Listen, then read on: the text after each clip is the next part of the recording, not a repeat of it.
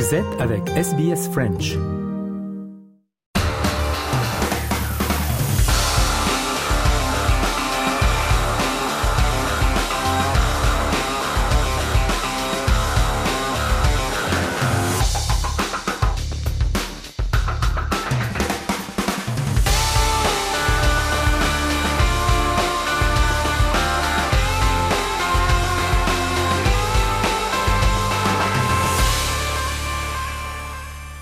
Le journal des sports de ce jeudi avec euh, tout d'abord le Tour de France de 2024 euh, qui a été présenté hier, dévoilé. On écoute la réaction de Christian Prudhomme qui dirige le Tour de France.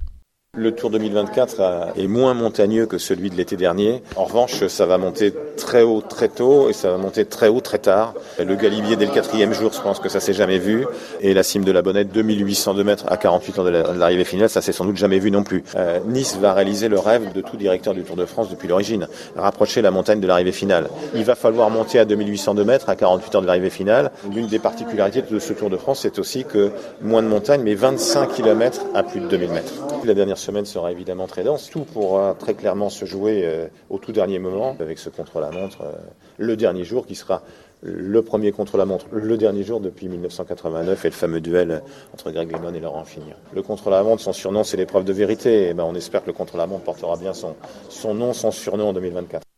Et maintenant, on passe à la réaction de Vincent Lavenu, qui est le general manager de l'équipe AG2R. Bah déjà, c'est toujours un moment qui que moi j'attends avec euh, délectation parce que c'est un moment magique, un moment de même solennel, je trouve, euh, de découvrir le tour, de revoir les images de ce qui s'est passé l'année précédente.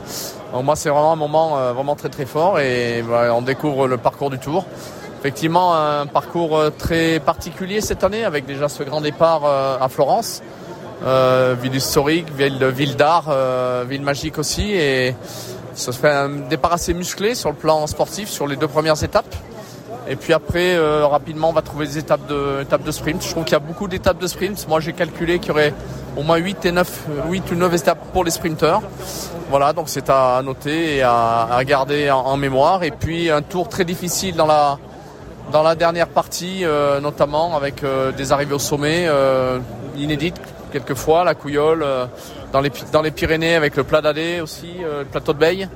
Voilà, donc ce sera euh, un tour très difficile quand même, mais où tout pourra être bouleversé le dernier jour avec le contre-la-montre qui devrait arriver à Nice. Donc voilà, un tour très particulier, mais évidemment très bien dessiné.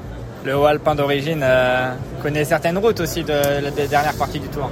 Euh, oui, oui, oui, ça fait plaisir euh, de passer dans les, dans les Hautes-Alpes, hein, avec effectivement des arrivées à Barcelonnette, avec la traversée du lac de Serponçon, avec voilà, donc les, les routes alpines qui seront, qui seront traversées, ce sera, ce sera évidemment un, un moment particulier pour moi, puisque j'ai fait mes armes dans les Hautes-Alpes et c'est toujours avec beaucoup de plaisir que je retrouve ce, ce terrain de jeu. La réaction de Félix Gall, qui est coureur pour l'équipe AG2R. So, what do you think of this course of the Tour de France? Well, it's hard to say now. Uh, we only saw a short overview, um, but I think it's. I mean, I'm happy. There is no flat TT in there, only a steep one on the last stage. Um, I think it's the last week is again super hard with a lot of climbs above 2,000 meters of, of altitude. I think that's a difference to this year. And uh, yeah, for everything else, it's too early to say. and um, are there some call in the south of France you you you, you ever know uh, climb or will you discover a lot? I think uh, most of them are new for me. Um, I don't really know any of them. Et enfin, Aurélien Paré-Peintre, lui aussi membre de l'équipe AG2R. Ah, un parcours du Tour de France 2024 euh, assez inédit, on va dire, avec un, joli départ euh, d'Italie qui va me rappeler des, bons souvenirs. Ça va être un magnifique départ avec un, un public de connaisseurs qui, attend ça depuis très longtemps, donc ça va être super inédit également dans, sa composition avec beaucoup des Alpes du Sud. C'est des, massifs qu'on qu a l'habitude d'un peu moins aller ces dernières années. Donc voilà, ça va vraiment être un, un beau parcours jusqu'à la dernière semaine très très exigeant jusqu'à jusqu'à Nice. On passe au foot maintenant avec euh, l'entraîneur des Matildas, Tony Gustafsson, qui a déclaré qu'il restait attaché à l'équipe des Matildas, bien qu'il soit en lice pour un poste d'entraîneur aux États-Unis. S'exprimant avant le match des Matildas contre l'Iran à Perth euh, ce jeudi 26 octobre, Gustafsson a déclaré qu'il était fier d'être lié au poste vacant aux États-Unis, mais qu'il souhaitait rester en Australie après la date de fin de son contrat l'année prochaine. Il affirme que davantage d'investissements dans le foot ferait de l'Australie une destination encore plus intéressante pour lui. This is my full focus. I love working with this team. You know, I have one year left on my contract and what we did in the World Cup was not the end of something, it was the start of something. But I was also clear then, and want to be clear now, I want to see investment. You know, for me to be motivated to stay as well, we can't be complacent and think we're done now. This is the start and the platform, and now I want to see investment. La Ligue des Champions avec euh, le Paris Saint-Germain qui a battu l'AC Milan hier 3 à 0. Mardi, Lens et le PSV Eindhoven ont fait match nul, un but partout. Raphaël Rennes pour.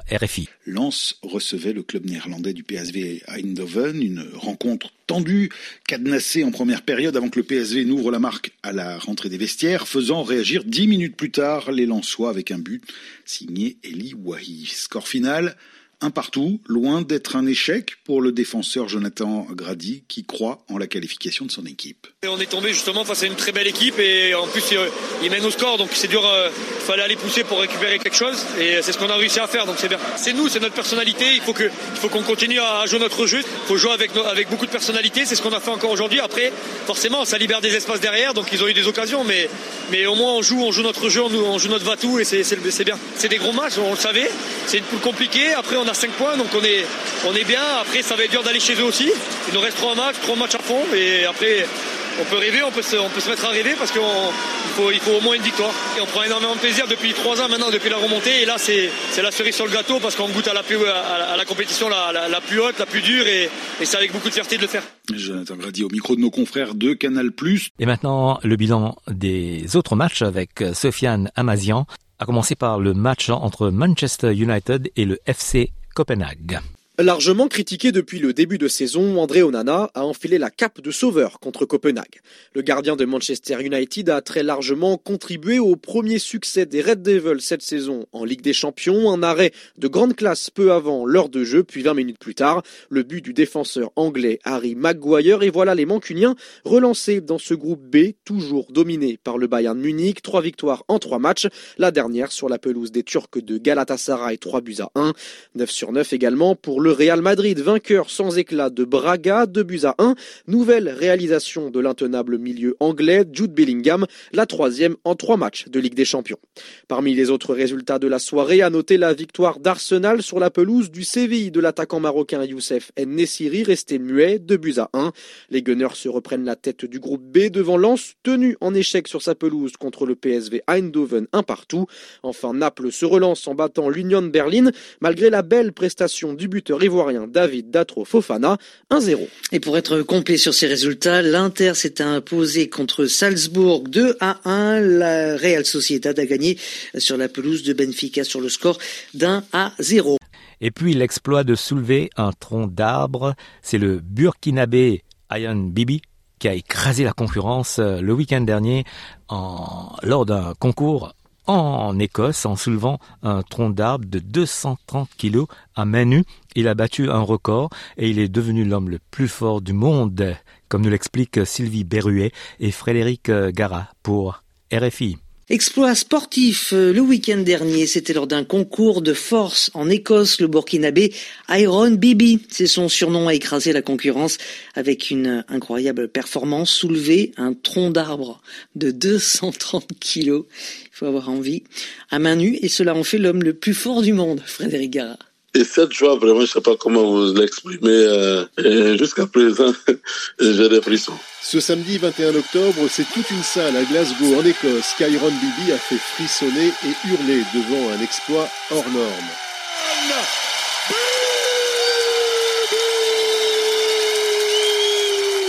Iron Bibi, le Burkinabé, soulève à bout de bras un tronc d'arbre de 230 kilos. Dans ce concours, baptisé Log Lift, levé de tronc en bon français, Iron Bibi ridiculise depuis quatre années successives la concurrence européenne. Le natif de Bobo du Lasso portait sur le front un bandeau sur lequel était inscrit VDP.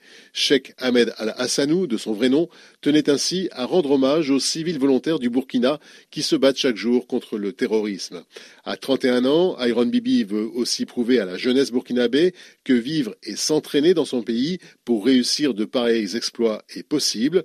Et en matière d'exploit, ce bobolé ne compte pas en rester là, puisque le colosse, titulaire d'un master en administration des affaires, veut remettre son titre en jeu avec un nouveau record, fixé la prochaine fois à 240 kilos. Voilà pour le journal des sports de ce jeudi. N'oubliez pas que vous pouvez nous podcaster sur sbs.com.au slash French.